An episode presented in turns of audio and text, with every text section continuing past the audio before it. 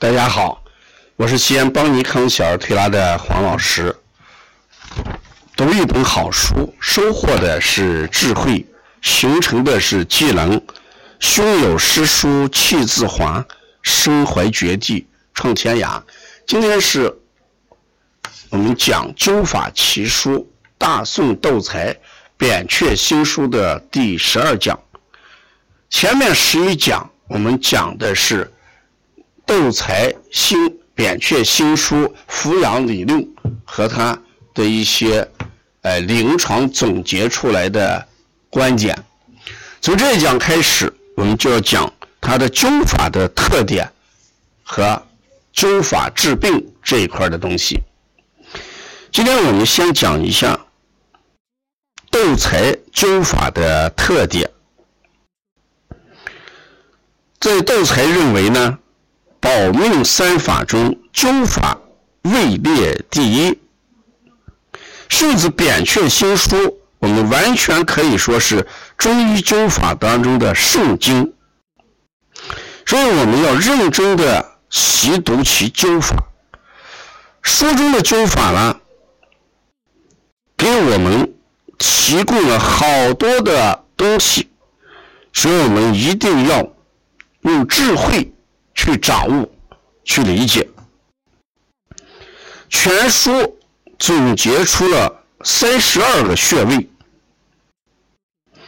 这三十二个穴位又有八个是用的不多的。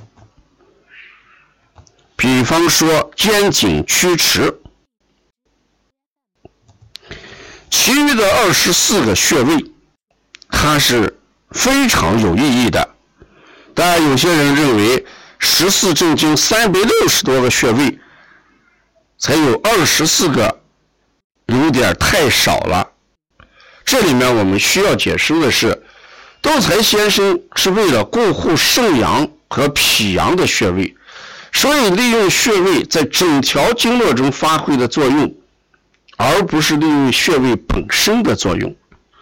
所以，他选的穴位不多，为我们学习提供了很大的便利。如果我们把这三百六十个穴位要掌握，那确实是有难度。如果让我们只学习二十四个穴位，我觉得大家就觉得非常容易。所以，斗财灸法里面的补肾阳跟补脾阳的穴位，前面讲过。针对先天之阳，也就是我们说的肾阳；后天之阳，就是我们说的脾阳。它专门有这么几个穴位。在补脾阳的时候，它特别强调的，就是我们说的。中脘命关足三里，命关穴又是重中之重，特别强调命关穴和命门穴的不同。命关穴是脾经上的实斗穴，命关穴的使用是斗财灸法的最大特点，所以提到斗财灸法。一定要谈到命关穴，因为这是最大的一个取穴。其次才是中脘穴，这也是一个非常大的穴，可以解决很多问题。最后谈到的是足三里穴，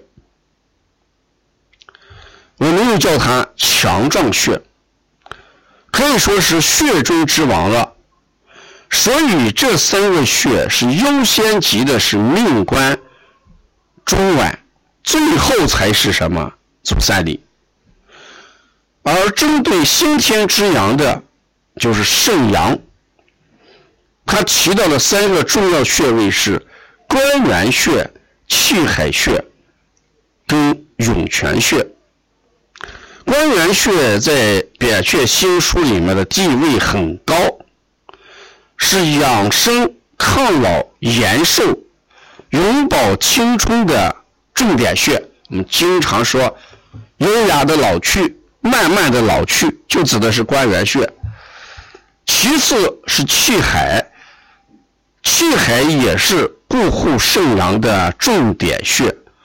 涌泉呢，是窦财先生最喜欢用的穴，它是肾经的起始点，所以仿佛是肾经的能量的来源点。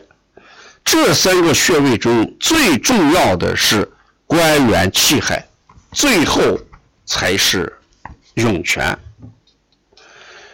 所以，经常使用的二十六个穴位中，关于固护肾阳和脾阳的是六个大穴。啊，在这里面，我们也强调一下，书中所讲的三百壮也好，五百壮也好，这个壮啊，是一个艾灸的一个什么单位？我们把这个艾绒搓成一个小小的艾柱，就叫一壮。这样一壮的艾柱燃起来是很快的。所以一个小一个小时里面就可以灸十几壮甚至几十壮。一般艾灸过程需要两个人配合，需要有个人帮你换艾柱，这是古代艾灸不容易的原因。但现在就不是这个样子。那到底一状的大小是多少了？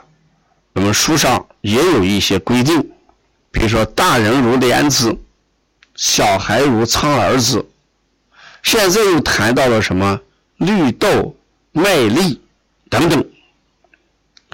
这里边还强调夏天炎热不适合灸的问题。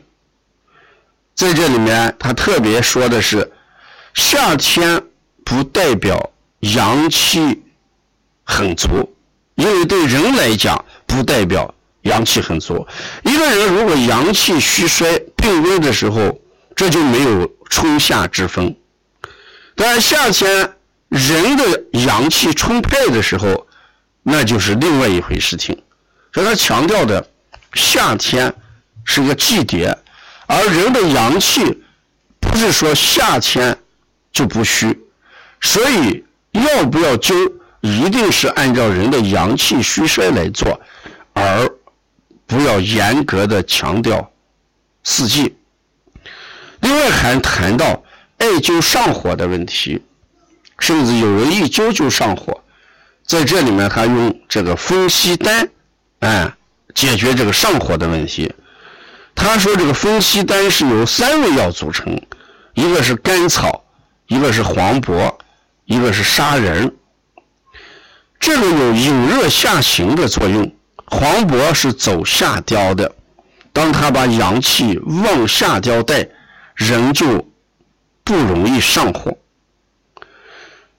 做艾灸的时候，也就会感觉到非常的舒服。嗯，在这里面特别强调一下石豆财石豆穴在哪里？石豆穴在第五内间隙。正中线旁开，哎，这个六寸，这个呢，我们在接下来的几讲里边，我们分别给大家讲一下每一个穴位及其它在治疗疾病方面的使用。读一本好书，收获智慧。如果我们要进一步了解扁鹊新书，敬请关注。十三讲，谢谢大家。